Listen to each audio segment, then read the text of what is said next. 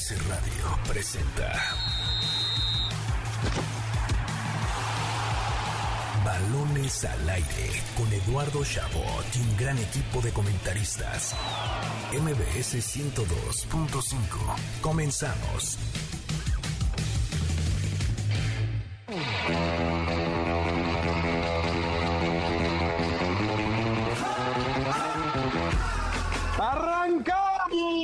Balones al aire en este sábado, sábado 13 de mayo del año 2023. Gracias por sintonizarnos un fin de semana más aquí en MBS 102.5 de FM. Yo soy Eduardo Chabot y al fin tengo el gusto de saludar a mis amigos, colegas, compañeros que se la viven viajando por todo el país.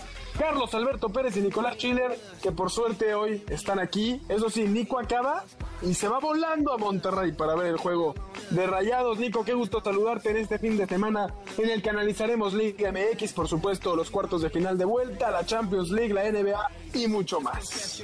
Eduardo, qué placer saludarte también a ti, Carlos, y por supuesto a todos ustedes que nos están escuchando del otro lado. Un sábado más en el mejor programa de deportes que tiene la radio y además, claro, tú bien lo dijiste, muy contento porque tenemos la vuelta de los cuartos de final. Eh, a ver qué pasa con mis rayados. Eh, qué pasa con el América, qué pasa con las Chivas y qué pasa con los Tigres, que bueno, ya prácticamente sellaron su, su, boleto a la semifinal, pero también tenemos NBA, Eduardo, así que muy contento por el programa que tenemos hoy. Te veo con miedo de estos Tigres, con miedo. Carlos Alberto Pérez, el América también vuela alto y tiene su pase casi asegurado también a semifinales. Hola, ¿qué tal Eduardo, Nicolás, a todo el auditorio? Feliz de estar con ustedes un sábado más aquí en Balones al Aire. Eh, yo quisiera eh, empezar diciendo que la liguilla es un espectáculo. Nos aventamos 17 jornadas basura, pero la verdad es que la liguilla tiene felices a todo el mundo. A mí me encanta y como bien indicas, eh, el América ganó 3 por 1 la ida de los cuartos de final contra el San Luis y tiene un pie y medio, dirá casi los dos, porque estamos hablando del San Luis en las semifinales y así es como debe ver el América, ¿no? Pero pues feliz Claro. de estar con ustedes aquí para hacer llevar todo el análisis. Me vendes la liguilla como si a eh, Monterrey y Santos no hubieran dado uno de los peores partidos en la historia de, del fútbol mexicano en, en la ida, ¿no? Pero bueno, te lo voy a comprar por los otros partidos que estuvieron más o menos buenos, ¿no? Ah, mucho que analizar, por supuesto, de nuestra bendita Liga MX, la Champions League ya a punto de conocer a los finalistas de la próxima edición o de esta edición. Así que sin más preámbulos, comencemos. Balones al aire. Estamos de vuelta en Balones al Aire por MBC 102.5 de FM. Yo soy Eduardo Chabot, me acompañan Carlos Alberto Pérez y Nicolás Schiller. Ya discutimos un poco sobre los cuartos de final de nuestra bendita Liga MX y toca hablar sobre las semifinales de la UEFA Champions League donde el Real Madrid eh, saca un buen resultado con el Manchester City, un 1 a 1 cuando se esperaba que pudo haber sido una goleada y donde el Inter de Milán de Nicolás Schiller venció 2 a 0 al Milan en una serie que a mi parecer todavía no está definida, Nicolás. Eduardo, me parece bien que reconozcas que es mi Inter de Milán, porque Lo ustedes defendiste. románticos, ustedes románticos primero soñaban con el Napoli y después soñaban con el Milan, pero no. El Inter le dio una paliza de, en condición de visita que, bueno, realmente... Nah, nah, no, no vendas humo. eh, no, no estoy vendiendo humo, administrativamente era el visitante, Eduardo. La misma cancha. Por Es eso la serie cancha. sigue abierta. Para mí, esa serie es todavía bastante, está todavía bastante abierta. Porque es un partido a 180 minutos. No hay ventaja de goles de visita, no hay ventaja en la de- de- del estadio porque es el mismo. Quedan 90 minutos donde el Milan podría replicar lo que le hizo el Inter, porque para mí son dos equipos muy similares de nivel. Pero la verdad es que ahí sí coincido, Nico. Tú defendiste al Inter a capa y espada y lo hizo de manera extraordinaria en la ida frente al Milan. No, la, la realidad es que sí puede pasar de todo, porque además recordemos esta famosa frase en el mundo futbolero que el 2 a 0 es el resultado más engañoso. Y siendo un clásico y justamente el Milan con la obligación de tener que cambiar la cara, pues por lo menos esperaríamos un partido aún mejor de lo que vimos en la ida. Y de lo que dijiste sobre el Madrid, coincido, creo que aquí nosotros lo vendimos como la final adelantada y de cierta forma sí fue. El- por lo menos los primeros 90 terminaron 1 a 1 y pues a ver ahora qué hace en, Manchester. Yo quiero decir y quitarle tantas flores que le echaste a, a Nicolás Schiller que el Milan es el equipo grande de Italia en Europa. Y no solo grande en Italia, sino grande, es el segundo más grande de Europa eh, alrededor del continente. Entonces, claro que va a salir a ganar en la vuelta y lo va, lo va a dar vuelta para que se quiten de eso de que no, ya él viene al Inter en la final, no sé qué. Para nada, el Milán va a salir a remontar como su historia lo indica, como su historia, su historia dicta, vaya. Y yo sí creo que, como, como dice, va a ser un partidazo, eso, eso segurísimo, pero el Inter, el Inter va a caer contra el Milán. Carlos Alberto Pérez, primero, aquí nadie garantizó que el Inter iba a estar en la final, primero que nada. Y dos, ah, Nico sí lo hizo, ok, eh, Nico sí lo hizo, ahí sí tienes algún punto a favor.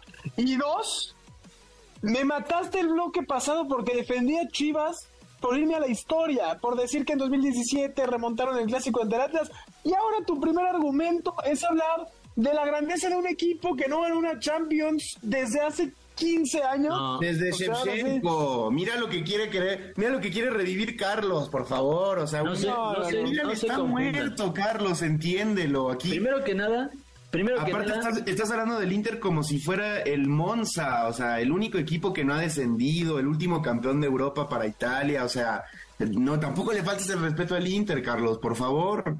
Primero que nada, yo reventé a, Eduardo porque no apeló a la historia, apeló a coincidencias de la vida que en algún momento le favorecieron al Guadalajara. Yo estoy apelando a la grandeza histórica de Milán en Europa. Por eso digo que si un equipo puede remontar una eliminatoria en la Champions League es el Milán, más que el Inter, más que la Juve, más que por supuesto el Napoli que no tiene, tiene nula historia.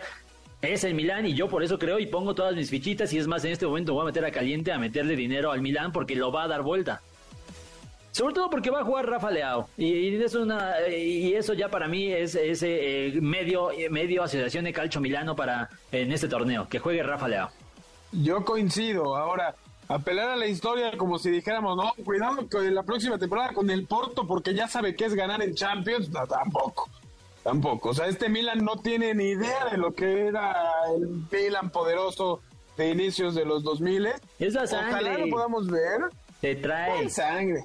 Por el amor de Dios. Y, y ¿sabes cuál es lo otro? Que el Inter también la tiene. Para mí y para la gente es más fácil acordarse del Inter de Mourinho, que le gana la final al Bayern, que el del Milan que le gana al Liverpool. Y, y, ojo, no, no está mal, qué padre que, hayan tenido ese momento. Pero los dos equipos cayeron en un bache tremendo a partir del mediados de, de los 2010 eh, y por fortuna, y ahí sí ninguno de los dos me va a dejar mentir, por fortuna están en semifinales de Champions porque no son equipos que hubiéramos esperado ver ahí para estas instancias. ¿eh? Los dos o los tres coincidimos en que a menos que salga alguna sorpresa, quien gane del Real Madrid Manchester City debe de estar el campeón y el otro derby lo disfrutamos porque es un derby muy, muy, muy pasional en semifinales, pero que sabemos que difícilmente va a dar al campeón.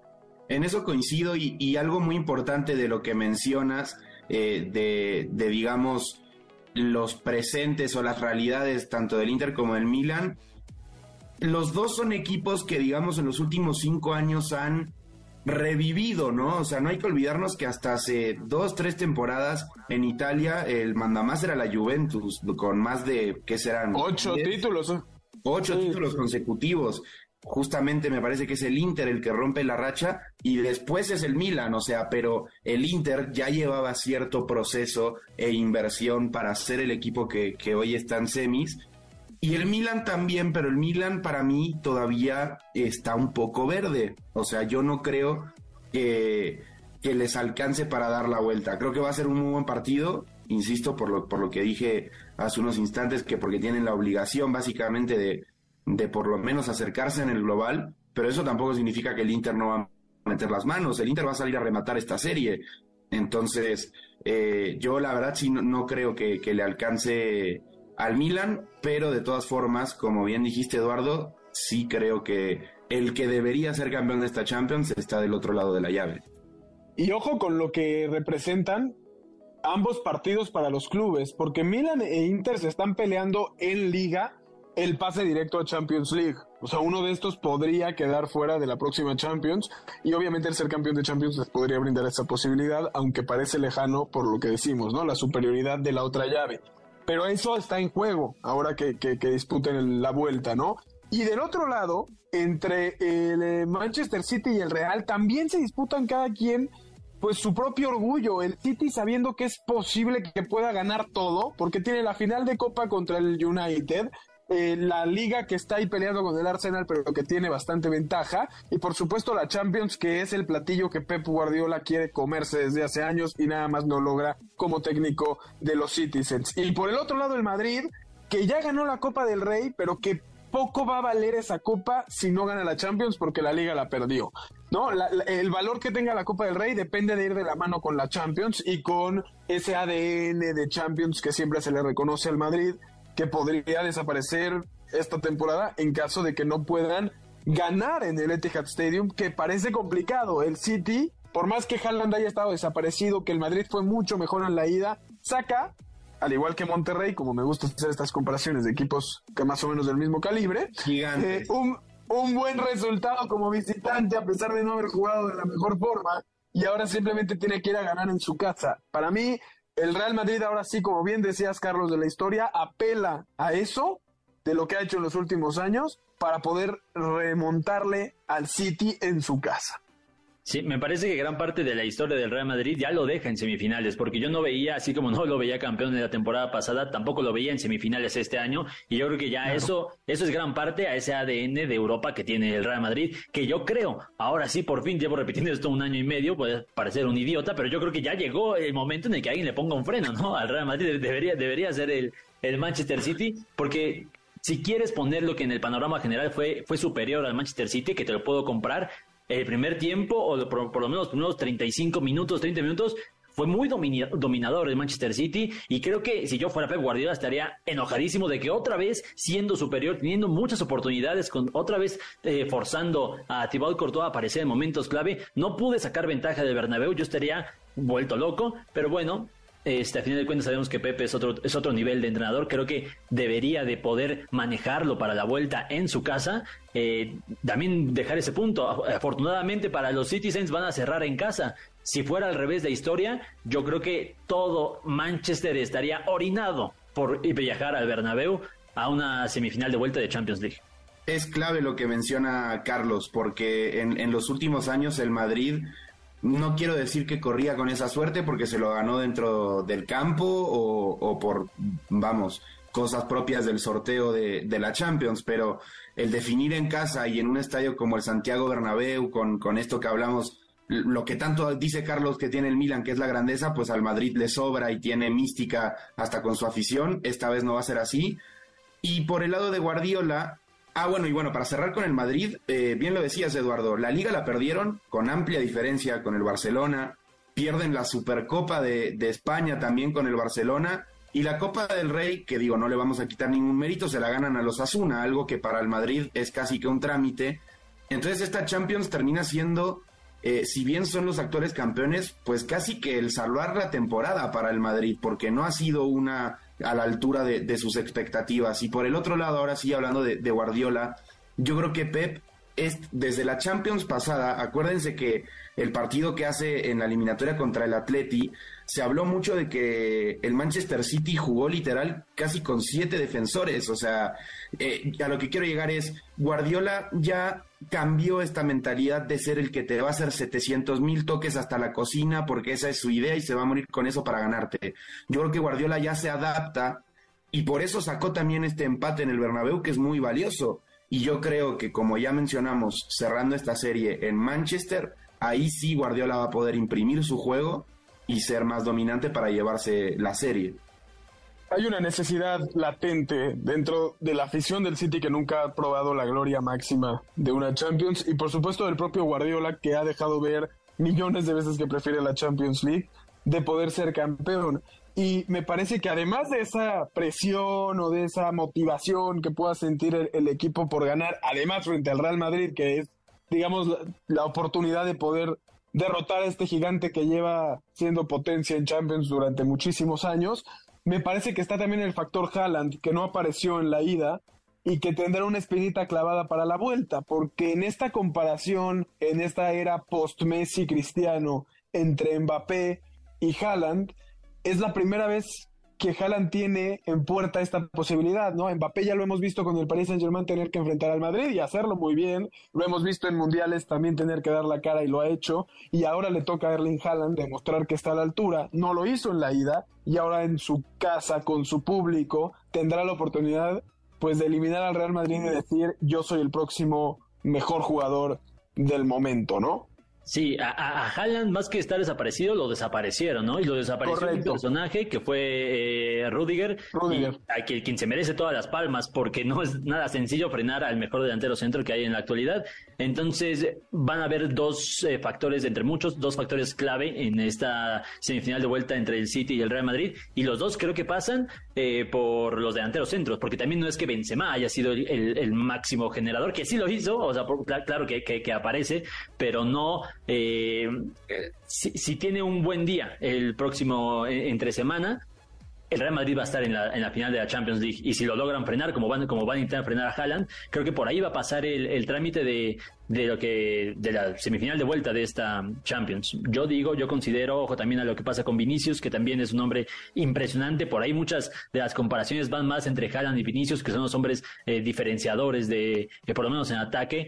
Pero sabemos todos aquí que son nada más los nombres, eh, eh, los, los nombres finales de un juego que, que tanto para el Real Madrid como para el City eh, funciona en conjunto. Entonces, pues nada más por señalizar, señalizar a dos personajes, pero creo que el análisis va mucho más profundo y creo que también gran parte del, del partido va a pasar por el medio campo. Ahora, les digo algo que no va a tener nada de lógica en este mundo absurdo que a veces es el fútbol, y es que aunque creo que el City tiene mucho más para avanzar que el Madrid futbolísticamente, me parecería más probable que el Inter o el Milan puedan dar una campanada en una hipotética final ante el cuadro inglés que ante los merengues. O sea, después de haber visto cómo el City desaprovechó la oportunidad de ser campeón cuando le tocó el Chelsea, un Chelsea que venía a la baja y hoy en día lo vemos ahí peleando a la mitad de la tabla casi el descenso, me parece que ahí podría haber la oportunidad para que el Inter o el Milan pudieran competir en una final que obviamente es a partido único, algo que creo que al Madrid por experiencia no le pasaría. Quedan dos series muy abiertas para disfrutar ahí. Coincido contigo, Eduardo, creo que eh, esta oportunidad que tú mencionas de que el City pueda ser campeón por primera vez es algo importante hasta quizás para el propio torneo. ¿Hace cuánto no tenemos un campeón primerizo? El City, el propio PSG que mencionabas hace rato se ha quedado en la puerta, eh, me parece que ya una o dos veces. Eh, entonces creo que sería importante para, para el City poder dar también ese golpe de autoridad. Igualmente, eh, o sea, totalmente creo que esta es la Champions marcada para Pep y para el City, eh, que llevan esperando muchísimo tiempo, porque el Real Madrid está en un momento, no, no voy a decir uno de sus peores momentos, pero claramente no es el equipo dominador como lo fue en los últimos 5 o 6 años, y del otro lado la llave la tendrías que ganar con los ojos cerrados, ¿no? Sabemos que es una final, pero a final de cuentas eh, el, City y el propio Pep ya pasaron por esa, esa experiencia previa de jugar una final de Champions y, tener que, pagar ese, esa primera experiencia de final europea, ya la perdieron. Me parece que está pintadito para que el City elimine al Real Madrid y después se corone relativamente fácil, ¿no? Obviamente una final de Champions nunca va a ser sencillo. ¿Cómo han cambiado los tiempos? Que el City, en caso de llegar a la final, pese a no tener ningún título de Champions League, va a llegar como el equipo con experiencia frente al Inter o el Milan, que son dos de los máximos ganadores de la competencia. Así han pasado los años porque realmente estamos viendo a, a, dos equipos históricos tratando de llegar a la final y a uno que está viviendo su mejor época en el mundo del fútbol. Vamos a disfrutar mucho estos partidos, esta semana de semifinales de Champions y eventualmente, por supuesto, la final de la Champions League, chicos. Vámonos rápidamente un último corte antes de recordamos escucharnos todos los sábados de 6 a 7 de la tarde aquí en Balones al Aire por MBC 102.5 de FM, mbcnoticias.com y la app de MBC Noticias. También estamos desde el Facebook Live de MBS 102.5. Síganos en nuestras redes sociales, arroba eshabot17, arroba Carlos Alberto PG, arroba Nicolás Schiller y utilizando el hashtag balones al aire. Vámonos un corte y regresamos todavía con lo que nos están dejando las semifinales de conferencia de la NBA. ¿Sabías que? Con Nicolás Schiller.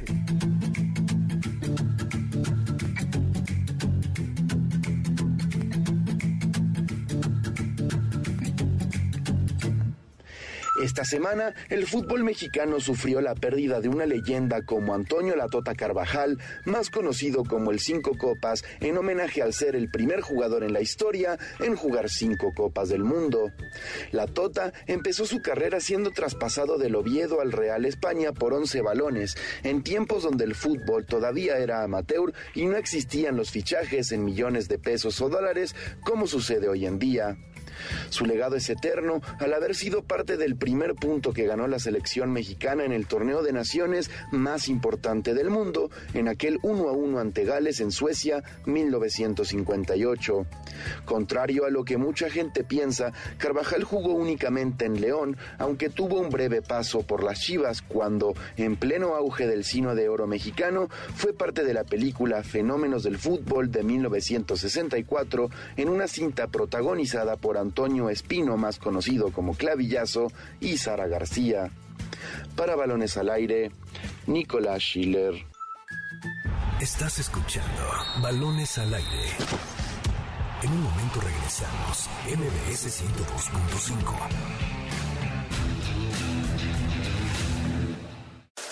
Continuamos. Estás escuchando Balones al Aire. MBS 102.5. Estamos de vuelta en Balones al Aire por MBS 102.5 de FM. Yo soy Eduardo Chabot y me acompañan como cada sábado Carlos Alberto Pérez y Nicolás Schiller con lo mejor del mundo del deporte. Hablamos, por supuesto, de la Liga MX, de la Champions League y se nos empieza a acabar el tiempo, pero chicos, siguen los playoffs de la NBA. Entonces, además de despedirme de ustedes, los invitamos a que se queden porque Jimmy Gómez Torres les trae la mejor información de lo que acontece hasta el momento en los playoffs de la NBA. Ya tenemos finalistas por ahí en el oeste de los Nuggets de Denver. Habrá que ver qué sucede con los demás juegos 7 y mucho más. Carlos Alberto Pérez, muchísimas gracias por un sábado más aquí en Balones al Aire.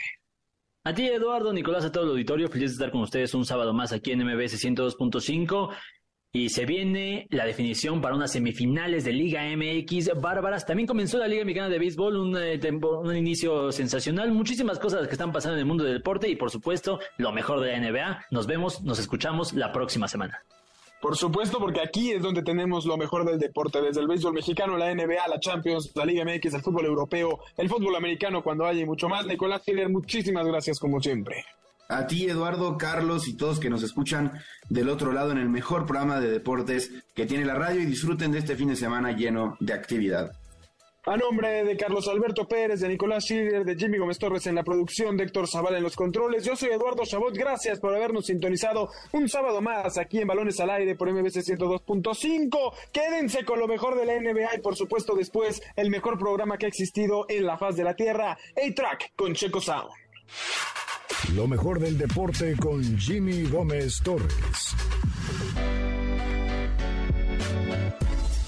En 2023, la NBA luce cada vez más como 2020. Anoche, el Miami Heat se quedó con el juego 6 luego de vencer a los Knicks 96 a 92. Por parte de los Knicks, Jalen Bronson anotó 41 de los 92 puntos de Nueva York, pero no tuvo apoyo. Su compañero más cercano en puntos fue Julius Randle con 15. Para el Heat, otra noche más, Bama de Bayo y Jimmy Butler tuvieron un buen juego con 23 y 24 puntos respectivamente. Así, aún sin Taylor Hero, el Miami Heat se quedó con la serie en 6 juegos y ya están en las finales de conferencia. Pero el Heat tendrá que esperar un poco más para conocer a su rival porque todo está empatado entre Sixers y Celtics. En el juego 6 disputado el pasado jueves, los Sixers jugando de local tuvieron absolutamente todo para liquidar la serie. Jason Tatum estuvo apagado y anotó tan solo un punto en la primera mitad. Filadelfia se fue al descanso perdiendo el juego, pero una buena actuación de James Harden y Joel Embiid pusieron a los Sixers en ventaja llegando al cuarto cuarto. Jalen Brown y Marcus Smart mantuvieron a los Celtics con vida y cuando más lo necesitaban, finalmente apareció Tatum, quien por la vía de triple silenció a Filadelfia, anotando 16 puntos en el último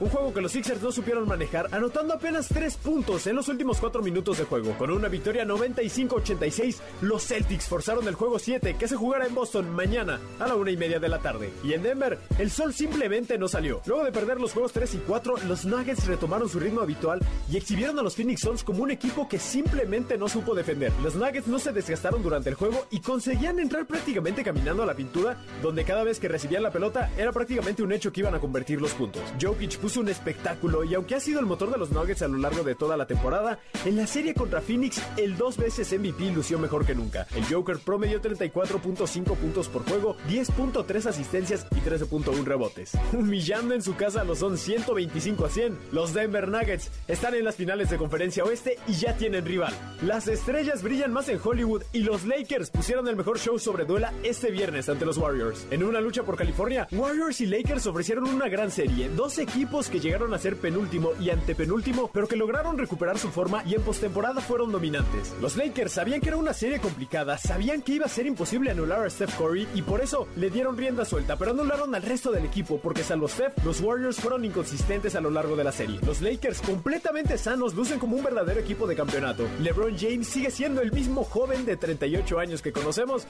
Anthony Davis fue fundamental exhibiendo una gran defensiva y el hombre revelación de esta temporada en Los Ángeles, Austin Reeves, jugó la serie como si fuera un veterano. Anoche, los Warriors simplemente no pudieron mantener el ritmo y parece ser el inicio del final de una dinastía que ha envejecido. Con una victoria 122 a 101, los Lakers se quedan con la serie en 6 juegos y avanzan a las semifinales de la Conferencia Oeste. La planadora de los Nuggets contra los Lakers en modo All-Star, Nikola Jokic contra LeBron James en las finales de conferencia. El primero de la serie este lunes a las 18.30. Para balones al aire, Jimmy Gómez Torres.